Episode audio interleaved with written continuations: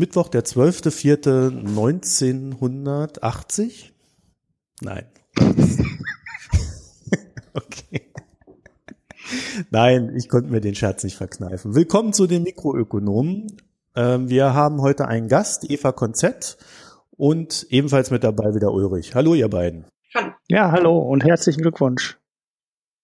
Ja, danke. Das, ich, ich habe gedacht, wir halten das subtil. Ja, ja, merkt ja auch oh, keiner bei deinem Account.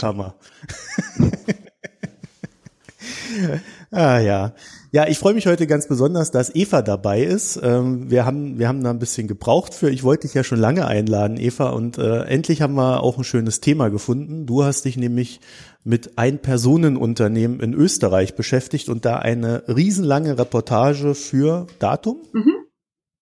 Fürs Datum geschrieben. Das Datum ist, glaube ich, ein österreichisches Magazin, oder? Ähm, ja, das Datum ist ein, ein Monatsmagazin in Österreich und hat sich ein bisschen den äh, den etwas nicht den sperrigeren Themen verschrieben, aber den Themen, die man halt ähm, auf äh, mit unter 20, 30.000 Zeichen ähm, besprechen oder erklären muss. Und nach dem Niedergang des Wirtschaftsblatts, bei dem du ja gearbeitet hast, bist du jetzt beim Datum oder um, wo ähm, bist du gelandet? Ich bin jetzt in Babykarenz eigentlich und ähm, schau, was danach auf mich zukommt. Und fürs Datum schreibe ich jetzt als Freie im Moment. Wir, wir sind ja hier in Deutschland, mhm. äh, der Ulrich und, und wir, wir kennen ähm, dieses, äh, dieses Wort Ein-Personen-Unternehmen eigentlich jetzt nur aus deinem Artikel. Wir erinnern uns aber, glaube ich, beide an, äh, an, an dieses deutsche Phänomen namens Ich AG. Mhm. Ich weiß jetzt nicht, ob dir das wiederum was sagt.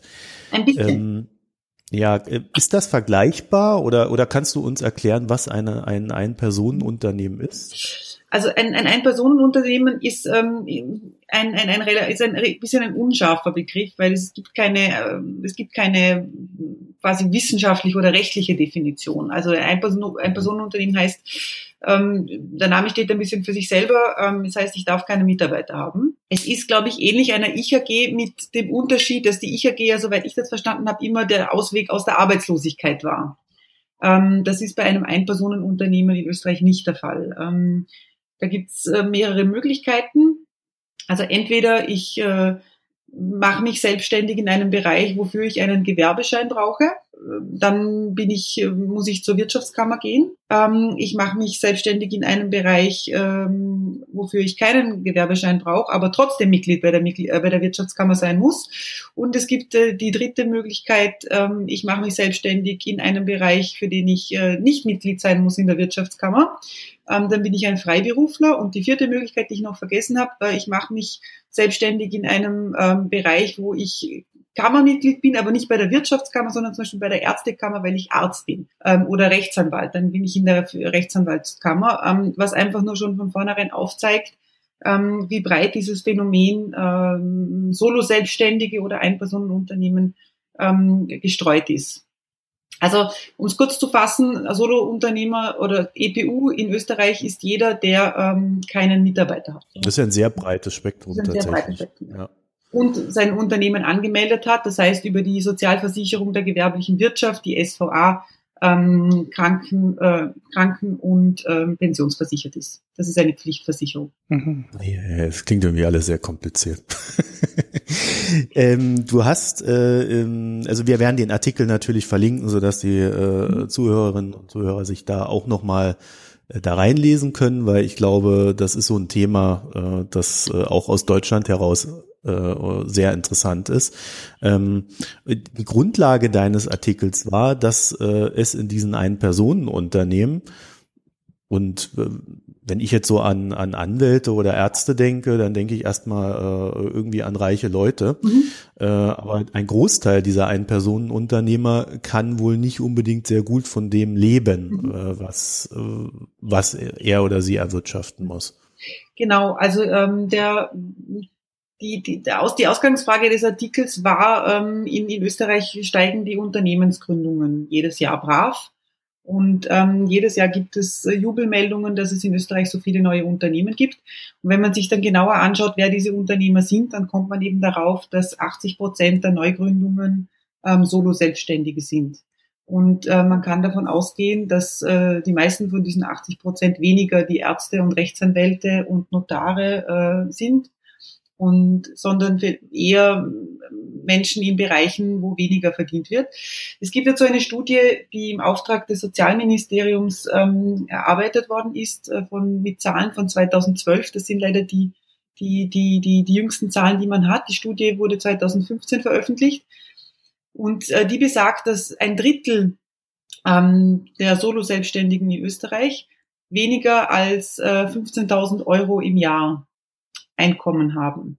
Und man muss aber dazu sagen, dass diese Studie überhaupt nur äh, Solo-Selbstständige äh, berücksichtigt hat, die einkommensteuerpflichtig sind. Das heißt, die müssen einen Gewinn von mehr als 11.000 Euro haben, dass sie in die Studie reinkommen. Und aus diesem Pool heraus wurden, äh, hat die Studie eben aufgezeigt, dass trotzdem, also obwohl man schon quasi den ärmsten, ähm, den ärmsten Teil der Schlange oder den ärmsten Teil eh schon weglässt, ähm, oder nicht den ärmsten, sondern den, ähm, den einkommensschwächsten Teil eh schon weglässt, weil der nicht einkommensteuerpflichtig ist, immer noch ein Drittel weniger als 15.000 Euro verdienen.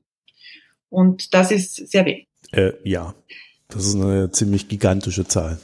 Ulrich?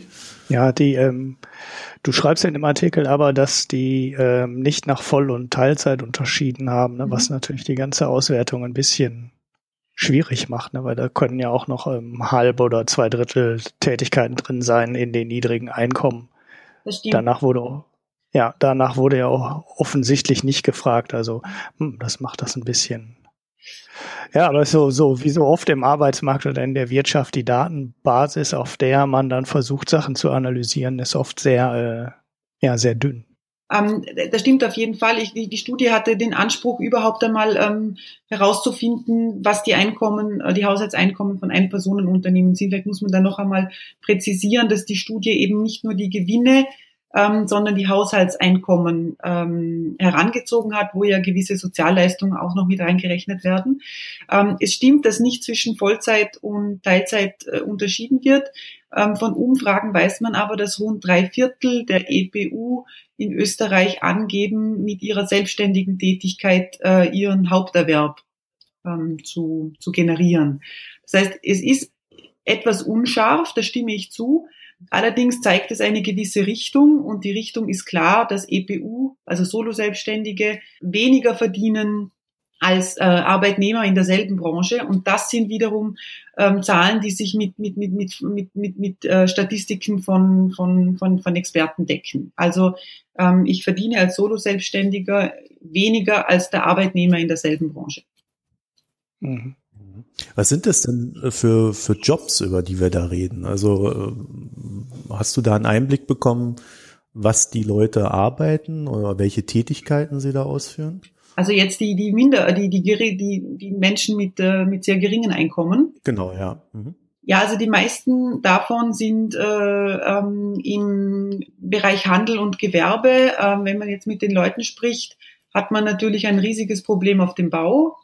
Ähm, man hat ein riesiges Problem bei äh, all diesen ähm, Tätigkeiten, die relativ neu entstanden sind, Botenfahrer ähm, zum Beispiel. Ähm, darunter fallen auch äh, selbstständige Kosmetikerinnen zum Beispiel. Alles in, in, in diese Richtung. Das sind jetzt natürlich weniger ähm, die Hochqualifizierten. Mhm. Ähm, wer noch reinfällt zum Teil sind die Kreativberufe, weil äh, es dort, wie in Deutschland, bestimmt auch besonders schwierig ist und der, der, der Preisdruck immer größer wird. Als ich den Artikel äh, gelesen habe, äh, hätte ich schon fast drauf wetten können, äh, ähm, beziehungsweise ich, ich formuliere es mal als Frage. Äh, gibt es oder kann man, kann man einen Trend ablesen, aus dem sich hervorgibt, dass größere Unternehmen dazu neigen, immer mehr äh, ein Personenunternehmen zu engagieren für ihre Tätigkeiten? Also das ist sicher einer der, der, der Hauptpunkte des Artikels. Ich habe da ja auch ähm, eine Frau äh, porträtiert, die ähm, die eigentlich immer geglaubt hat, alles richtig gemacht zu haben. Also die hat äh, ein, ein, ein technisches Studium absolviert, hat sich weitergebildet, ähm, ist dann auch ganz weit äh, relativ hoch gestiegen in einem Unternehmen und wurde dann nach der oder vor der in der Wirtschaftskrise ähm, gekündigt. Ähm, und, und sie steht schon ein bisschen ein, als Beispiel für, für, ein für, für einen Trend, da hast du bestimmt recht, in Richtung einer, einer vertikalen Desintegration, also dass die, die Unternehmen ähm, zusehends ähm, alles, was nicht Kerngeschäft ist, versuchen abzustoßen. Und das trifft eben nicht mehr nur, wie es vielleicht früher war, nur die, den Putzdienst ähm, oder die Kantine, sondern eben zusehends auch ähm, wirkliche Mitarbeiter, die früher im, im, im Kernbereich tätig waren, wie eben diese, äh, diese Frau, die im, äh, in der Qualitätssicherung gearbeitet hat. Also das ist jetzt äh, in einem Industriebetrieb ähm, durchaus dem Kernbereich zuzuordnen, meiner Meinung nach. Zahlen diese Leute also ich, ich, ich, bin mir jetzt nicht so ganz sicher, wie das in, in Österreich aufgebaut ist, aber äh, in Deutschland ist es ja so, ich glaube, das ist ja in Österreich nicht viel anders, dass äh, man äh, ja eigentlich als Staat darauf angewiesen ist, dass in die Sozialkassen eingezahlt wird, äh, mhm. damit äh, das Rentensystem finanziert ist, damit Krankenversicherung finanziert ist und so weiter und so fort. Äh, und für mich klingt das Ganze so ein bisschen so, als ob durch diese Verlagerung auf ein Ein-Personen-Unternehmen äh, dem Staat vor allen Dingen auch äh, Sozialgelder, also Sozial, also Einnahmen in die Sozialkasse entgehen. Ja, das kann man durchaus so sehen. Also man kann vielleicht zwei Sachen unterscheiden. Zum einen den, den wirklich klassischen Scheinselbstständigen, der ähm, weiterhin in das, also der ähm, ein, ein Unternehmen anmeldet, aber trotzdem jeden Tag ähm, brav in die Arbeit geht und seinem, seiner Arbeit von, von neun bis äh, fünf äh, Uhr irgendwie nachgeht und äh, seinem Chef gegenüber weisungsgebunden ist. In diesem Fall ist es natürlich äh, eine Sache der, der, der Sozialversicherungen, ähm, durch Prüfungen ähm, diesem Phänomen irgendwie entgegenzutreten. Ähm, und das Zweite, und das ist, worauf du, glaube ich, ansprichst, ist eben dieser, der Scheinselbstständige, sondern der Arbeitnehmer, der in die Selbstständigkeit gedrängt wird, die er sich so nicht ausgesucht hat, aber keine andere Möglichkeit mehr sieht und der dann als, als Selbstständiger arbeitet, aber der eigentlich früher noch angestellt gewesen wäre. Und natürlich ist da der Fall, dass sich Unternehmen sich die, die, äh, die Sozialbeiträge etc. Ähm, sparen und der frühere Arbeitnehmer, jetzt ähm, Unternehmer oder Solo-Selbstständige, zwar verpflichtet ist, ähm, in, die, in, die, in die Sozialversicherung einzuzahlen, ähm, aber ähm, dem Staat natürlich die Beiträge entgehen, weil zum Beispiel der Arbeitgeber ja nicht mehr mitzahlt. Also ähm, ich habe da auch mit den Experten gesprochen. Ähm, die Ökonomen sagen, dass zum Beispiel, und das kommt sicher dazu, ähm, bei solchen Beträgen von 15.000 Euro Gewinn pro Jahr man natürlich auch ähm, so wenig in die Sozialversicherung einzahlt, dass sich dadurch keine, keine Pension ausgehen wird, wenn man das über ein Erwerbsleben ähm, hindurch macht. Was natürlich bedeutet, dass am Schluss irgendjemand einspringen wird und das wird äh, die Sozialversicherungsgemeinschaft, also der Staat sein. Also das Unternehmen, das den Arbeitnehmer nicht mehr anstellt, sondern ihn als Solo-Selbstständigen ähm, arbeiten lässt, spart sich zum einen die ähm, Arbeitnehmer, die Arbeitgeberbeiträge und zum anderen lagert es einfach ähm, das Risiko an die, äh, an die Gemeinschaft aus. Hm. Ulrich? Was muss denn jetzt der äh, Solo-Unternehmer in Österreich bezahlen? Also wo ist, ist der irgendwo Pflichtmitglied oder ähm, ist das alles freiwillig, was er dann äh, abführt? Also ist er ähm, Arbeitslosen versichert, ist er offensichtlich äh, nicht, mhm. logischerweise nehme ich mal an als Unternehmer. Was ist mit der Krankenversicherung? Muss er da Pflichtbeiträge abführen? Was ist mit der Pension? Muss er da was bezahlen? Mhm. Ähm, wie läuft das? Also der Solo-Selbstständige ist ähm, pflichtversichert, sowohl ähm, krankenversichert als auch pensionsversichert. Das beläuft sich auf rund 22 Prozent der Beitragsgrundlage. Ja. Wobei man ähm, sagen muss, dass davon ungefähr vier Prozent der Staat zuschießt. Das ist ein Zuckerl für, für, die, für, die, ähm, für die Unternehmer, weil beim Arbeitnehmer auch 22 Prozent abgeführt werden müssen für Pension und Sozialvers äh, für Pension und Krankenversicherung, Entschuldigung, davon aber natürlich die Hälfte der Arbeitgeber bezahlt. Ähm, sie sind nicht ähm, arbeitslosenversichert, außer sie ähm, schließen eine relativ teure äh, Versicherung ab, was kaum einer macht. Ähm, und die Krankenversicherung beginnt erst ab dem 43. Tag, also nicht die Krankenversicherung, Entschuldigung, Krankengeld wird erst ab dem 43. Tag ausbezahlt was gerade für, für einen Solo-Selbstständigen natürlich ähm, wahnsinnige finanzielle Einbußen ähm, bedeuten kann, wenn ich einen Monat lang krank bin und nicht arbeiten kann und äh, laufende Kosten habe, aber überhaupt keine Einnahmen und eben ähm, kein Krankengeld, das mir das in irgendeiner Form ersetzt. Mhm. Aber dann ähm, zahlt so ein Solo-Selbstständiger fast genauso viel in die Sozialkassen ein, als wenn er bei äh, seinem alten Chef oder seinem alten Unternehmen noch beschäftigt wäre, bekommt aber deutlich schlechtere Leistungen. Verstehe ich das richtig? Ja, genau. Er bezahlt, er bezahlt sogar mehr ein, als äh, er als Arbeitnehmer ähm, eingezahlt hätte und er bekommt dafür schlechtere Leistungen. Ja. Hm. Das ist Schlechter das, Deal. Das, das, ist, das, das, ist, das ist der schlechte Deal, ähm, dem sich, äh, dessen sich einfach ganz, ganz viele auch nicht bewusst sind. Weil ähm, man, man, man darf ja nicht davon ausgehen, dass diese ähm, Solo-Selbstständigen alle jetzt ähm, Unternehmer sind, die das Unternehmertum seit der Kindheit gelernt haben. Das sind Arbeitnehmer, frühere Arbeitnehmer, die teils ja jahrelang in einem Angestelltenverhältnis gearbeitet haben, dann mehr oder weniger äh, in, den, in, in die Selbstständigkeit gedrängt werden und sich auch der Auswirkungen dieses Schrittes gar nicht bewusst sind. Sie werden nämlich darüber auch nicht besonders aufgeklärt. Es ist jetzt natürlich nicht so, dass man sagen darf, alle Solo-Selbstständigen in Österreich, es sind ungefähr 350.000 äh, an der Zahl, sind ähm, entweder scheinselbstständig oder wurden in die äh, Selbstständigkeit gedrängt. Äh, so ist es nicht. Es gibt viele, die das freiwillig machen. Es gibt, äh, es gibt viele, die mit Leidenschaft äh, solo-selbstständig sind, äh, mit einer guten Idee sich selbstständig gemacht haben und damit auch zufrieden sind. Es ist aber schon so, und das zeigt eben diese Studie, dass wenn es um die Einkommen geht, die generiert werden können, es doch eher sehr, sehr traurig ausschaut. Mhm.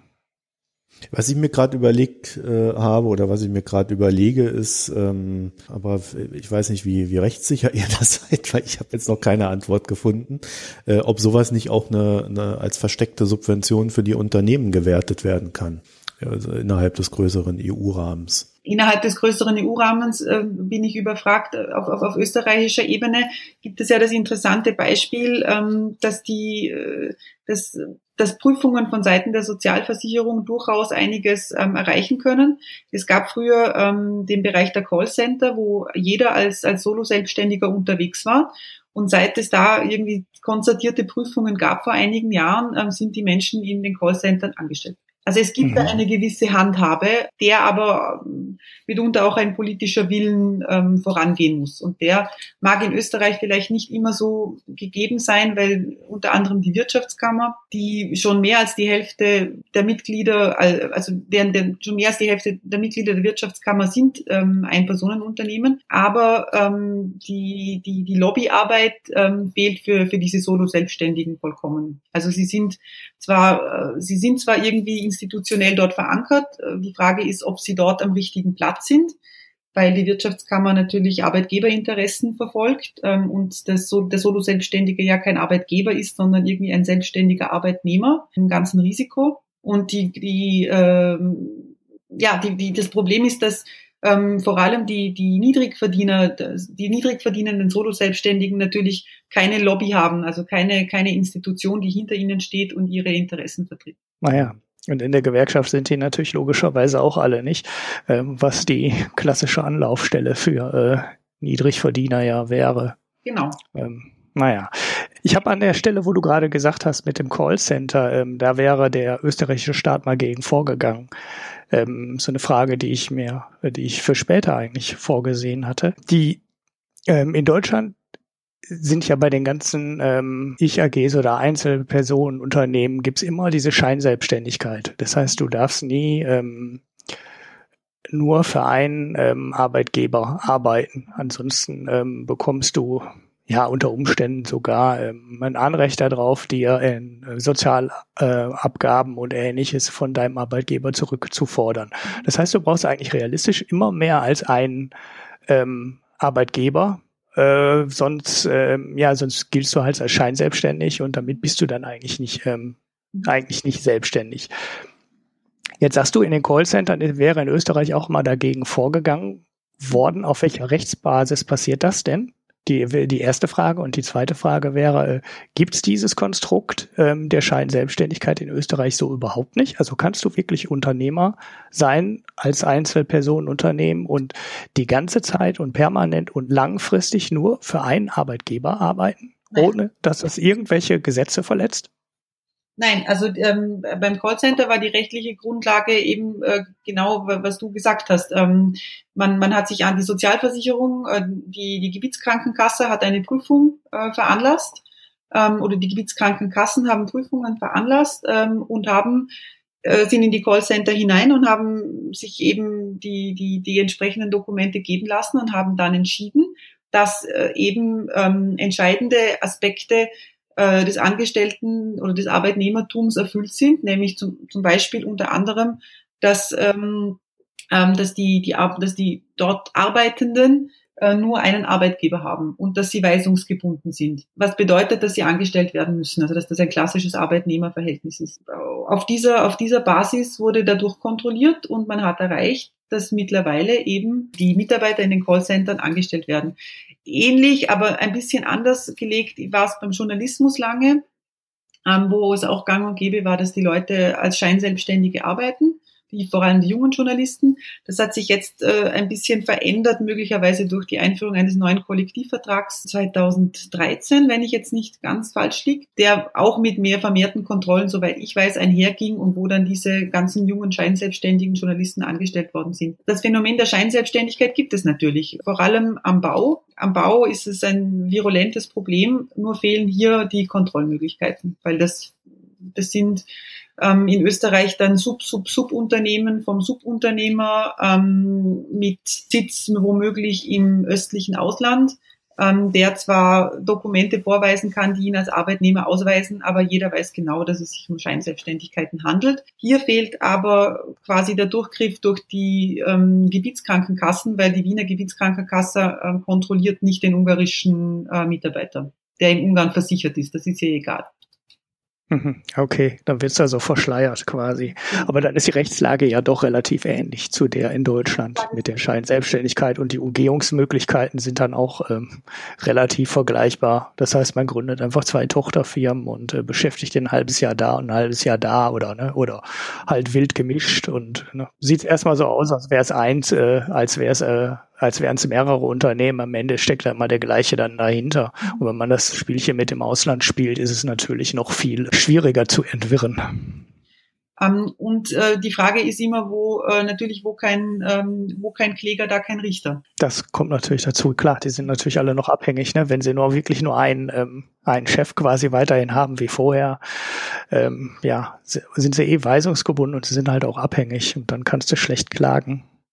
Hm, aber woher kommt denn dieser Unwille der Behörden, da mal ordentlich äh, durchzugreifen oder reinzuschlagen und die Sache im Sinne der Bürger und Arbeitnehmer und der Staatskasse zu regeln? Da würde ich mich jetzt auf das Feld der Spekulation begeben. Ähm, das, das möchte ich gar nicht. Was aber eben das Problem ist mit dieser, mit dieser Abhängigkeit, dass ja nämlich genau das Arbeitsrecht ja vorsieht, dass man dieses Machtgefüge zwischen dem, dem Mitarbeiter und, äh, wenn er nur einen Arbeitgeber hat und dem Arbeitgeber, ähm, versucht dieses Machtgefüge auszugleichen, ähm, indem es ganz klar sagt, in diesem Fall ist es ein Angestelltenverhältnis, ein Arbeitnehmerverhältnis und das unterliegt eben äh, dem Arbeitsrecht. Und das, der Solo-Selbstständige ähm, bewegt sich da eben in, in, in relativ äh, in, in freien Fall gegenüber seinem Arbeitgeber, wenn er nur einen oder zwei Arbeitgeber hat. Ja, schade, dass du jetzt nicht spekulieren wolltest. Der Podcast ist die perfekte Basis dafür richtig schön drauf ansetzen können. Wie hoch ist denn die Insolvenzgefahr eines Einpersonenunternehmens? Ja, die Insolvenzgefahr eines, Unter eines Einpersonenunternehmens ist ähm, sehr, sehr hoch und zwar ähm, erlebt äh, jedes zweite, äh, jeder zweite Solo-Selbstständige den fünften Geburtstag ähm, seines Unternehmens nicht. Jeder zweite? Jeder zweite. Wow. Das ist allerdings auch, glaube ich, gar keine so ungewöhnliche Quote. Ne? Ich, ich habe die Zahlen jetzt äh, ähm, nicht komplett im Kopf, aber ich glaube, äh, das ist kein neues Phänomen der Solo-Selbstständigkeit. Ich glaube, das ist generell bei äh, neu gegründeten Firmen so, dass die Insolvenzquote ziemlich hoch ist. Ob du eine GmbH gründest oder solo selbstständig bist oder ob es fünf Leute sind, ich glaube, das macht gar keinen so wahnsinnig großen Unterschied. Da müsste ich jetzt noch einmal das Zahlenmaterial sichten. Ähm, das habe ich nicht im Kopf, aber ich, soweit ich weiß, ist sie doch bei den bei den EPU am höchsten. Ja, ja, das, äh, äh, das will ich gar nicht bestreiten. Ich glaube nur, das ist nicht so un, äh, also nee, das ragt, glaube ich, nicht so richtig raus, aber ähm, ist jetzt auch nur Spekulation. Vielleicht verwechsel ich da gerade die Zahlen der Pleite einer GmbH in Deutschland mit den Zahlen, die ich äh, von der Ich AG im Hinterkopf habe. Da waren die ähm, ja Insolvenzzahlen halt ähnlich. Also da ging es auch sehr schnell ähm, direkt wieder in die Pleite. Hier in. Deutschland wurde es ja erstmal zwei Jahre angeschoben mit so einer Gründungsprämie, wo der Staat dann einen Teil des Geldes äh, übernommen hat, also einen Teil des Lohns übernommen hat, wenn ich es richtig im Kopf habe. Und ähm, naja, damit konnten die dann halt ähm, am Anfang quasi staatlich subventioniert äh, mit zumindest Löhnen auf dem Markt rummachen und irgendwann lief die Förderung aus, dann mussten sie halt ihren Preis erhöhen und ähm, dann war relativ schnell dann am Ende mit dem äh, äh, mit dem erfolgreichen Wirtschaften.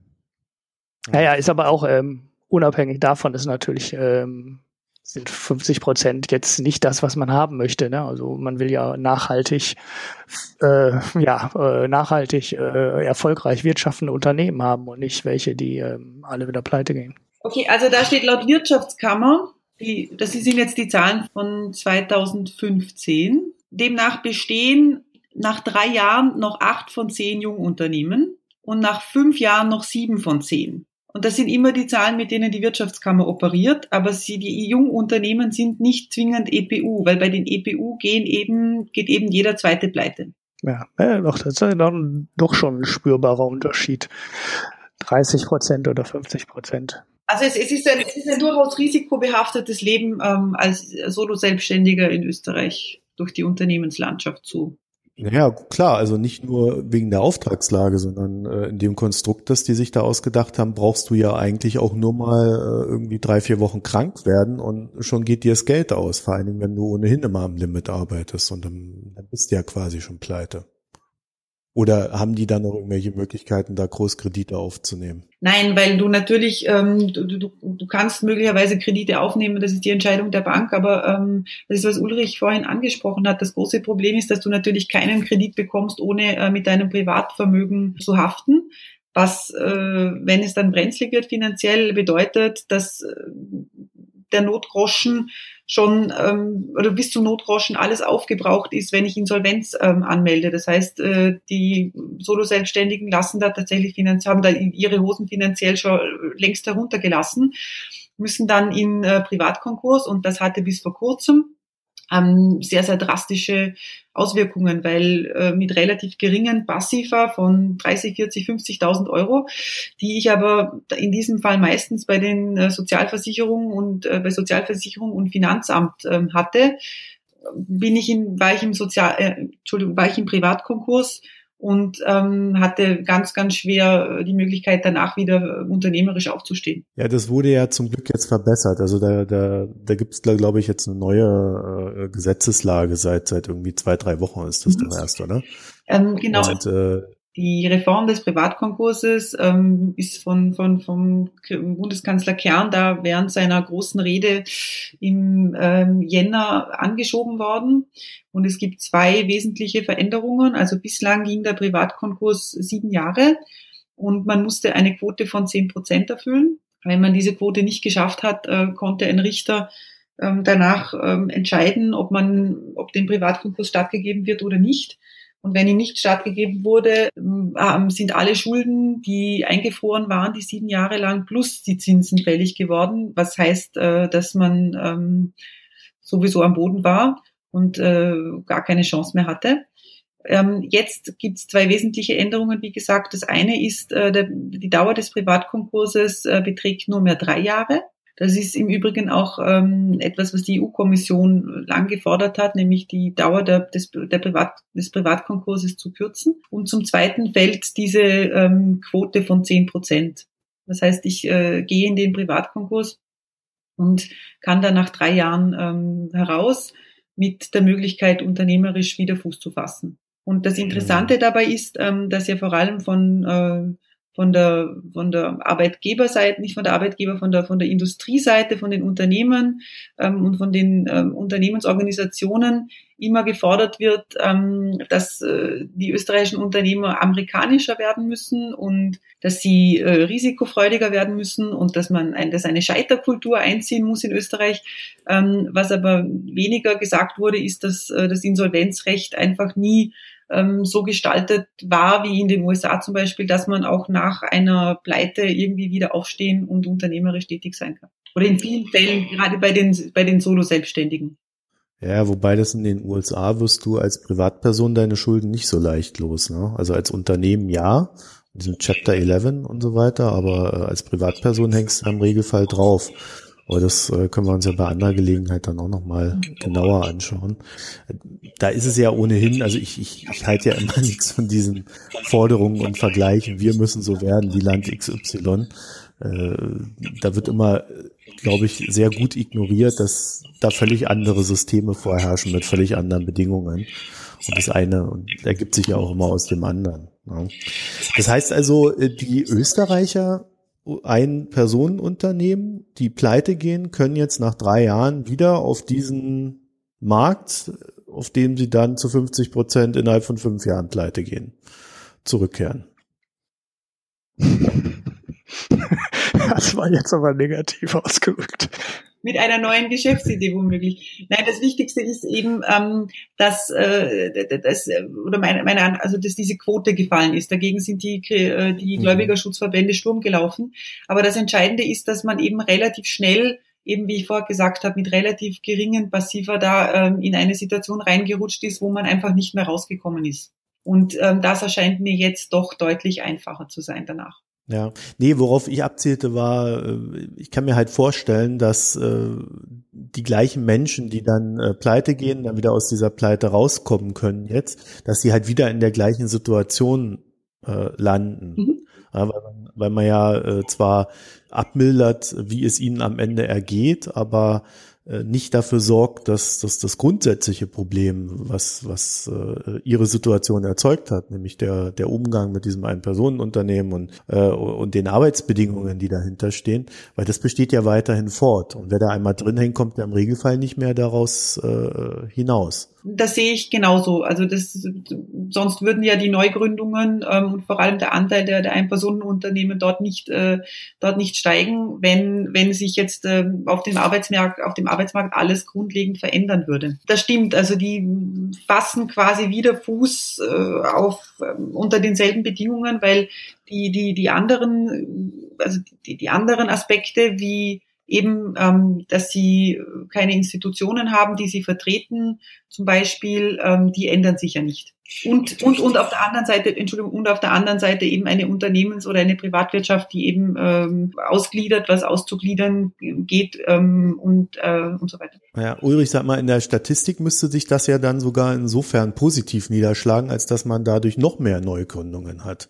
Ja, ja, genau. Ja, weil wenn die pleite gehen und sich neu gründen müssen. Ähm, du hast eigentlich Du hast einen stetigen Strom an Neugründung, der nie verebben wird, solange die Leute keine feste Stelle finden und sich immer wieder in die ähm, ja, Ein-Personen-Unternehmung flüchten müssen weil es deren einzige. Also ich gehe halt auch davon aus, so wie Eva das erzählt, dass es für die meisten oder zumindest für einen großen Anteil keine ähm, freiwillige Entscheidung ist, sondern dass die Leute da reingedrängt werden. Und ja, dann machst du das halt ein paar Jahre, gehst pleite, dann hast du drei Jahre die Privatinsolvenz und dann machst du nachher die gleiche Geschichte wieder. Die Frage ist, was macht man denn eigentlich in den drei Jahren, äh, in dem man dann in der Privatinsolvenz äh, ist? Äh, da kannst du dich ja als ähm, Einzelpersonenunternehmen dann gar nicht mehr ja am Markt irgendwie äh, darstellen. Du, du bist ja, also die Möglichkeit ist dir ja genommen. Heißt das, dass die Leute dann äh, alle wieder, äh, alle drei Jahre erstmal arbeitslos sind, bevor die dann äh, wieder ähm, Einzelpersonenunternehmungen sind? Oder finden die in der Zeit äh, dann vielleicht doch eine normale, vernünftige Stelle und ähm, wären dann eben nicht mehr in dem Zyklus, den der Marco gerade beschrieben hat, drin, dass die ähm, ja halt immer Einzelpersonenunternehmungen, ein paar Jahre Wirtschaften pleite gehen, drei Jahre Privatinsolvenz, Einzelpersonenunternehmungen immer wieder das gleiche von vorne. Ähm, kommen die da raus? Was machen die denn in den drei Jahren? Hm, da bin ich jetzt, ähm, da bin ich jetzt ehrlich gesagt überfragt. Ja, weil die eine Möglichkeit ist doch äh, den genommen. Ne? Also wenn die Privatinsolvenz ähm, angemeldet haben, dann können die doch nicht direkt wieder ein Unternehmen anmelden, oder? Nein, das dürfen sie eben nicht. Also die sind dann, ähm, äh, die sind dann auf ein Minimum, das müsste ich recht, das weiß ich nicht. Also da bin ich jetzt überfragt, Entschuldigung. Ja. Ja, weil das wäre dann quasi so eine Zwangsarbeitslosigkeit, könnte man ja fast sagen. Ne? Also die können ja dann drei Jahre ihre, ähm, ihre letzte äh, Möglichkeit, die sie noch hatten, nämlich ähm, diese quasi Selbstständigkeit da zu nehmen, die wäre ihnen dann genommen. Hm. Vielleicht mal anders gefragt, äh, haben die denn dann einen Anspruch auf Arbeitslosengeld, nachdem die dann pleite? Das haben sie nur in dem Fall, als es ähm, aus ähm, früheren ähm, Arbeitnehmerverhältnissen Anspruch auf Arbeitslosengeld gibt. Mhm. Wenn man kein Arbeitslosengeld bekommt, gibt es dann so eine Art Hartz IV bei euch genau. in Österreich? Oder? Ja. Also okay. Okay, das heißt also, sie landen dann tatsächlich auf der äh, tiefsten sozialen Schiene, die es in Österreich gibt. Genau. Da müssen wir jetzt erstmal ausgehen. Äh, und äh, natürlich werden sie dann versuchen, einen normalen Job zu finden in den drei Jahren. Äh, bloß wenn sie den vorher schon nicht gefunden haben und deswegen in, äh, zum Ein-Personen-Unternehmen werden mussten, werden sie schwer tun, den zu finden. Ähm, also äh, auch ohne, dass du das jetzt recherchiert hast, äh, würde ich es jetzt einfach mal behaupten, dass die Wahrscheinlichkeit sehr hoch ist, dass die Leute tatsächlich in der Sozialhilfe landen. Das ist, was ähm, die, was zum, was zum einen zum Beispiel die Schuldenberater ja so kritisieren, dass man den Leuten wenig Möglichkeit gibt, ähm, aber jetzt bringe ich es nicht mehr zusammen. Aber ich gebe dir recht. Es ist ein, es ist eine, es ist eine Spirale, ja. Ja, ja, du hattest ja den Part Schuldenberater äh, in dem Artikel drin, der lief ja in die Richtung, dass gerade die erkannt haben, dass dort ein Problem herrscht. Und gut, jetzt kann man wieder darüber streiten, inwiefern es denn gelöst wurde. Am, am Ende wird halt meines Erachtens gerade nur abgemildert. Gibt es denn irgendwie eine soziale Bewegung in Österreich, die sich dafür einsetzt, äh, dass diese Dinge besser werden? Oder ist das eher so, so wie in Deutschland, wo dann äh, so die Neoliberalen äh, das Argumentationsheft in der Hand halten und dem anderen predigen? Also ich sehe da ganz klar äh, Letzteres weil es eben dazu gehörend Institutionen gibt, die sich artikulieren können. Und auf Seiten der EPU gibt es niemanden, ähm, der für sie sprechen würde. Und sie selber tun es nicht. Und es gibt keine Gewerkschaft natürlich, oder die Gewerkschaft kümmert sich, äh, kümmert sich nicht um Solo-Selbstständige, weil die haben ähm, mit ihren Arbeitnehmern genug zu tun, beziehungsweise können sie die Solo-Selbstständigen auch einfach sehr schwer fassen, weil das eine absolut äh, heterogene Gruppe ist, die sich mhm. schwer zusammenfassen, geschweige denn organisieren lässt. Ja gut, die Leute haben ja auch anderes zu tun, als sich zu organisieren. Ne? Ja. Und äh, sie haben keinen Druckmittel. Also wenn ich äh, jetzt in, klassisch äh, gewerkschaftlich denke, ähm, kann ich einen, einen, kann ich den Streik einer Fabrik äh, ausrufen. Aber als EPU kann ich nicht streiken, weil gegen wen streike ich? Gegen mich selber. Mhm.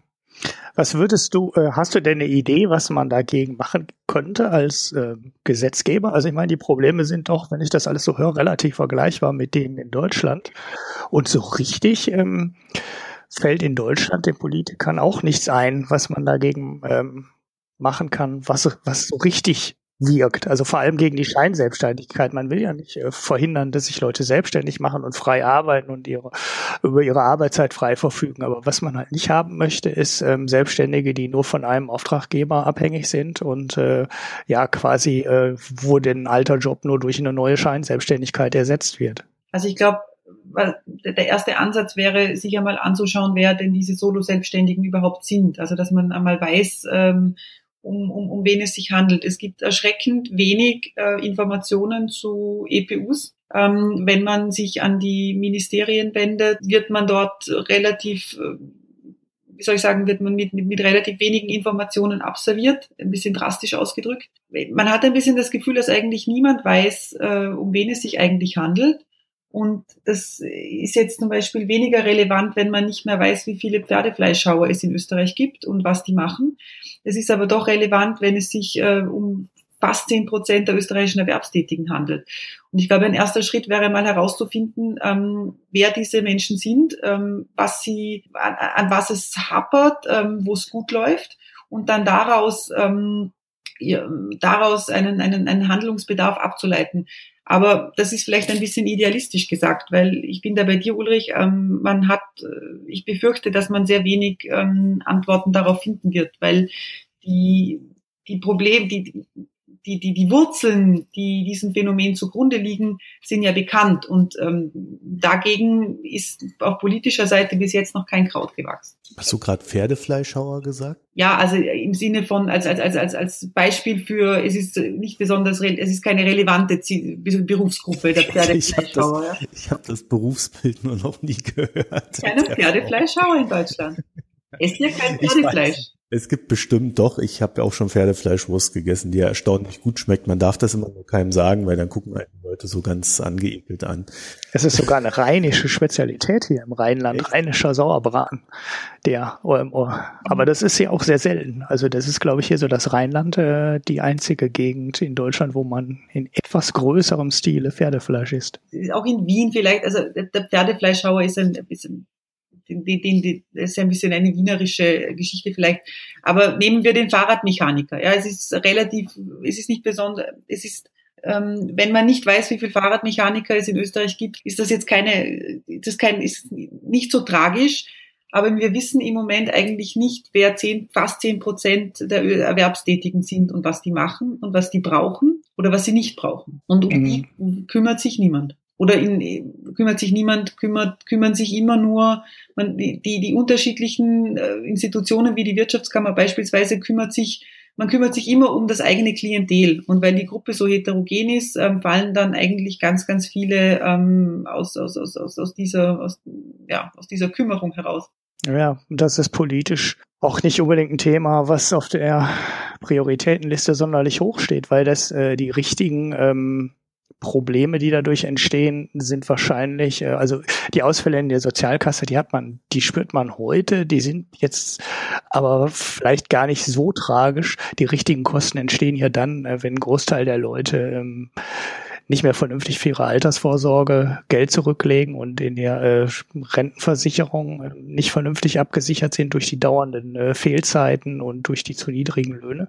Und das ist ein Problem, was der Politiker ungern angehen, weil das juckt die halt nicht. Weil wenn die Altersarmut ähm, auftaucht, ist es ein Problem ähm, der übernächsten Politikergeneration, wenn nicht ähm, wenn da nicht noch drei oder vier Generationen dazwischen kommen. Und dann kümmert sich halt keiner darum. Das ist halt für die nächste Wahl nicht relevant.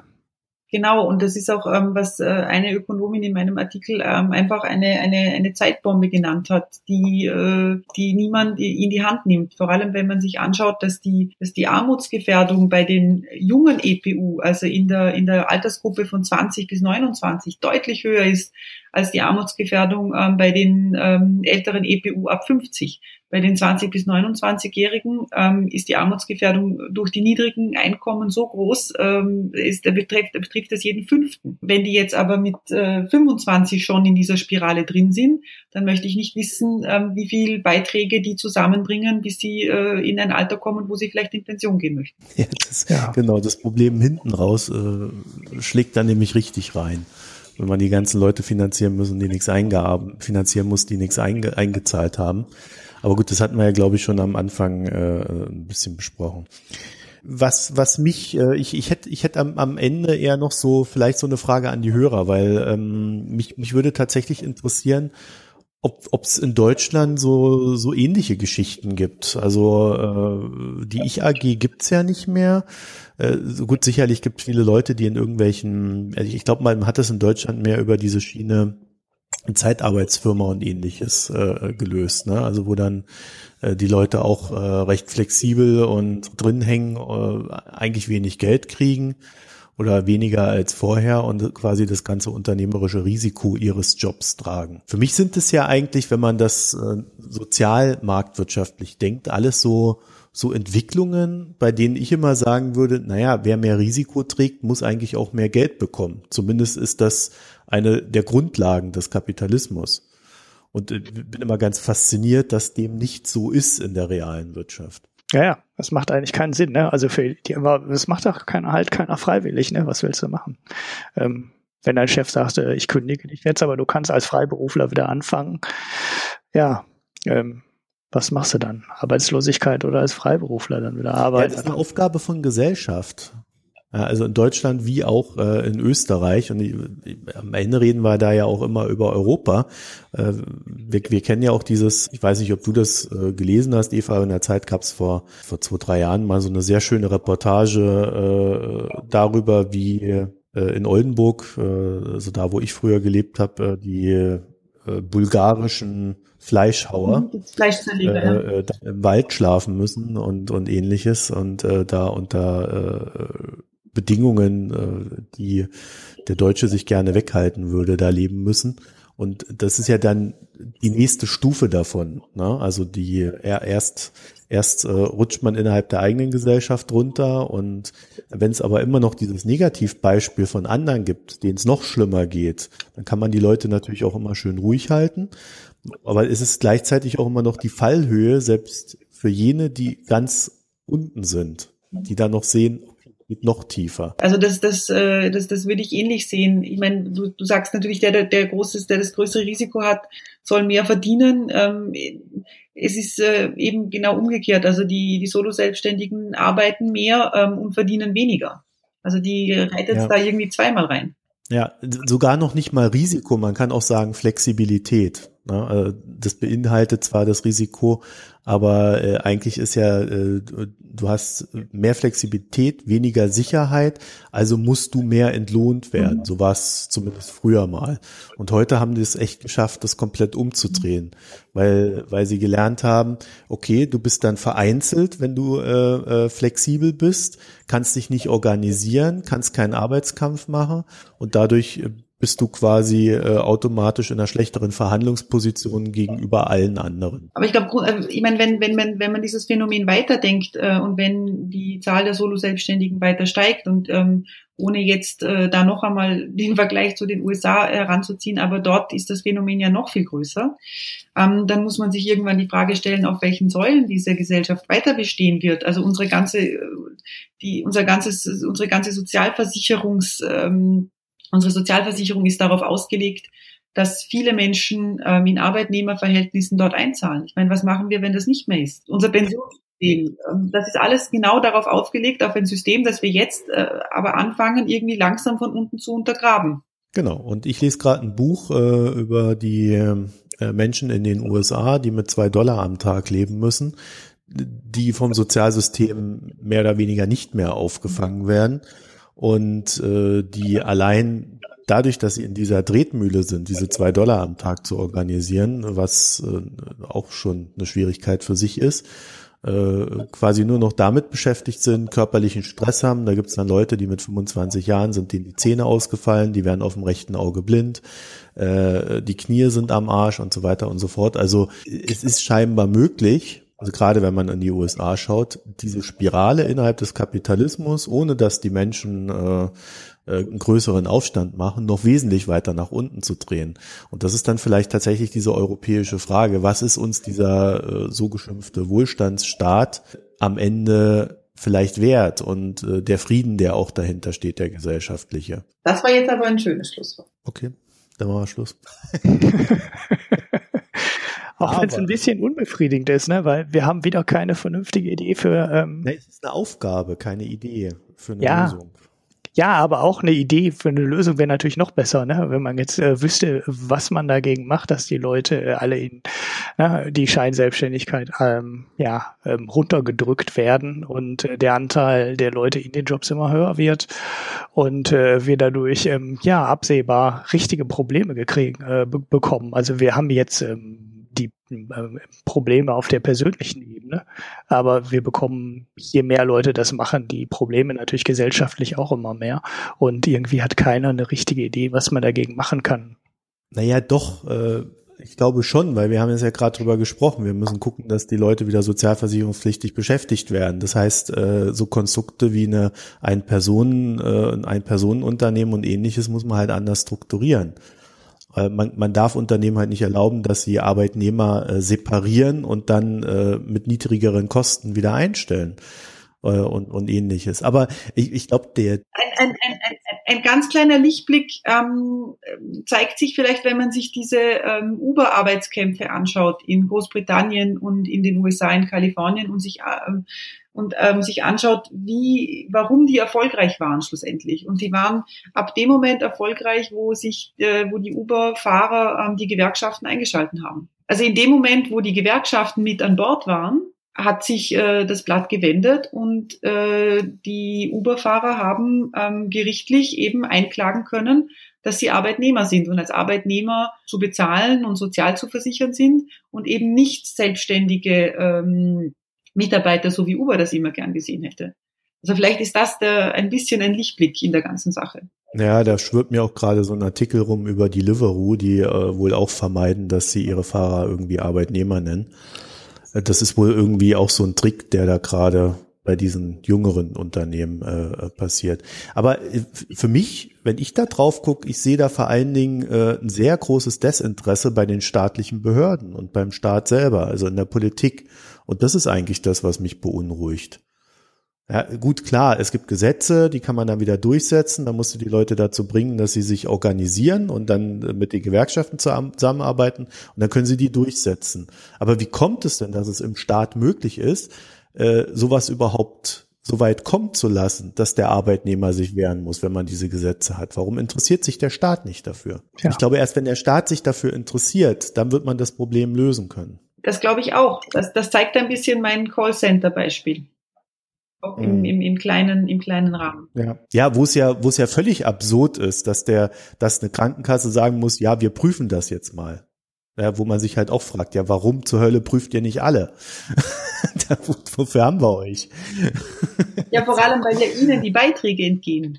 Die Krankenkassen würden jetzt sagen, dass sie, ja. ähm, dass sie ohnehin sehr, sehr viel prüfen. Aber scheinbar nicht die richtigen.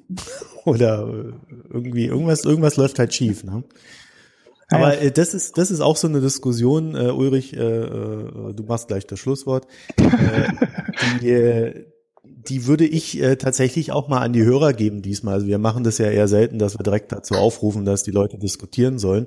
Aber zu dem Ding würde mich tatsächlich mal äh, interessieren, was die Menschen, die uns hören, glauben, äh, was A dahinter steckt und B, wie man es beheben kann. Also mal so ganz explizit. Und warum vielleicht auch Sie selber sich nicht politisch dafür, dafür oder dagegen engagieren. Ja.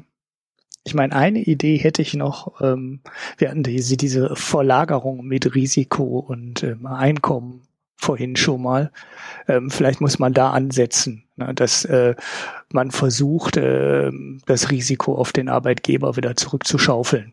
Ne? Also äh, im Moment sind ja alle Ansätze, die wir sehen, irgendwo ähm, Überprüfung der Krankenkasse oder möglicherweise ähm, die Klagemöglichkeit wie bei Uber-Fahrern ähm, wieder auf den Status eines Angestellten. Ähm, eventuell ist das auch eine Möglichkeit, äh, wie man dieses Rad wieder zurückgedreht bekommt, indem man halt das Risiko wieder zurück zum Arbeitgeber bekommt. Also ganz doof, sage ich jetzt mal, du hast drei Jahre lang einen Scheinselbstständigen eingestellt und die Sozialabgaben nicht bezahlt. Ähm, wenn wir meinen, du hast das gemacht, dann äh, wirst du halt äh, zu der doppelten Zahlung der Sozialabgaben ähm, verdammt. So, und dann hat der Arbeitgeber sofort ein Risiko, ähm, diese Geschäfte zu machen, weil ihm das im Zweifelsfall halt mehr kostet, äh, wenn der Scheinselbstständige dann gegen ihn klagt, als äh, er sparen könnte. Ja. Aber ob das ausgegoren ist, weiß ich auch nicht. Und es äh, betrifft halt dann nur die, die, die Scheinselbstständigen und nicht die, ähm, die in die äh, Selbstständigkeit irgendwie gedrängt worden sind. Weil hier ist es oft äh, viel schwieriger nachzuweisen, dass es sich, äh, dass es sich eigentlich um eine Anstellung oder dass es eigentlich eine, eine, ein Arbeitnehmerverhältnis ist. Ja, gut, die Frage ist, wie lange man das laufen lässt. Ne? Also man könnte das ja auch zehn Jahre laufen lassen, zehn Jahre Rückenwirkel laufen lassen. Ne? Und ähm, dann klagst du halt, bevor du in Rente gehst, dann kannst du es ja zumindest schon mal für 20 Jahre nochmal zurückholen. Ja, das ähm, das keine Ahnung. Ja. Ja, man muss halt irgendwie, die, die, die Grund, meine Grundidee ist halt nur, man muss dem Arbeitgeber das Risiko zurückgeben. Das kann nicht sein, dass er Geld spart und äh, sein Risiko reduziert. Ähm, muss irgendwie zumindest ähm, eine, eine Hintertüre aufmachen, äh, dass er, dass für ihn keine risikolose Möglichkeit ist, sondern das Risiko weiterhin bei ihm liegt, wenn er das ausnutzt. Ja, wobei es ja nicht nur Risiko ist, sondern sogar auch noch Kostenverlagerung ganz aktiv, äh, weil für die ganzen Sozialversicherungsbeiträge äh, die dann wiederum dem Staat entgehen. Also ich sehe da, ich sehe das als äh, eigentlich als indirekte Subvention an. Deswegen so vorhin noch meine Frage, weil über die Schiene könnte man da vielleicht auch noch mal drankommen. Dann halt über die EU-Ebene. Aber äh, da bin ich jetzt auch nicht so rechtsfest. Das ist jetzt nur eine Idee so äh, aus der Diskussion heraus. Eva, hast du hast du schon mal unseren Podcast gehört? Ich habe den schon angehört, ja. Ich finde den sehr spannend. Ja, dann dann weißt du ja, dass äh, wir am Ende immer eine, eine, eine Frage stellen. Machen wir das? Ja, ja wir, wir haben die Frage äh, uns angewöhnt, als Aussage zu, zu formulieren. Aber äh, hast du in der letzten Woche ein Bier getrunken, Eva? Und äh, welches, welches wäre das gewesen und würdest du es auch anderen empfehlen wollen? Also ich kann im Moment keinen Alkohol trinken, weil ich stille, aber ähm, hätte ich gekonnt, hätte ich ganz bestimmt einen gemischten Satz getrunken. Das ist Weißwein und der ist sehr zu empfehlen. Was ist ein gemischten Satz? Das sind unterschiedliche Weinreben oder Sorten, die, die einfach da so rumstehen durcheinander. Also du machst nicht halt nur einen Riesling, sondern du hast halt alles durcheinander stehen. Das ist eine österreichische Spezialität. Ne? Wiener Spezialität. Eine Wiener Spezialität sogar, aha. Das ist, äh, Du siehst, ich war erst einmal in Wien. Die, Reben müssen auf Wiener Stadtgebiet ähm, gewachsen sein. Oder wachsen. Die Reben müssen auf, äh, oder der Wein muss auf äh, die Trauben, sozusagen, die Trauben müssen auf Wiener Stadtgebiet gewachsen sein. Ah, also Und noch spezieller. Und wenn es keinen gemischten Satz gibt, der grüne Veltliner geht immer. Ich bin keine Biertrinkerin, aber ähm, ein Glas Wein. Naja, wenn du stillst, hast du die einzige gültige Ausrede für dieses Segment. Es ist auch manchmal hart. Das glaube ich. Vor allem, es, es geht ja nicht mit dem Stillen los, ne? Es geht ja schon ein paar Monate vorher los. Nee, mein Vater hat jetzt gemeint, Eva, es ist bald ein Jahr. Und dann wurde es mir bewusst. Geht schon ziemlich lang, ja. Gut, und da ich äh, äh, wieder nicht geschafft habe, ein Bier zu trinken, Ulrich, darfst du dann diese. Ne, wir wollten heute eine kurze Folge machen. Also, deswegen äh, darf jetzt nur unsere Gästin hier äh, Genau. von ihren. Na gut. Okay, dann, dann belassen wir das dabei. Gut, dann bedanken wir uns fürs Zuhören, verweisen wie immer auf äh, unsere iTunes ähm, äh, Sternchengeschichten, die ihr jetzt alle bedienen wollt, äh, verweisen auf unsere Internetseite, wo ihr auch findet, wie ihr uns unterstützen könnt. Und ansonsten wünsche ich euch einen schönen Abend, schönen Tag, wann auch immer ihr uns hört. Tschüss. Ciao. Tschüss.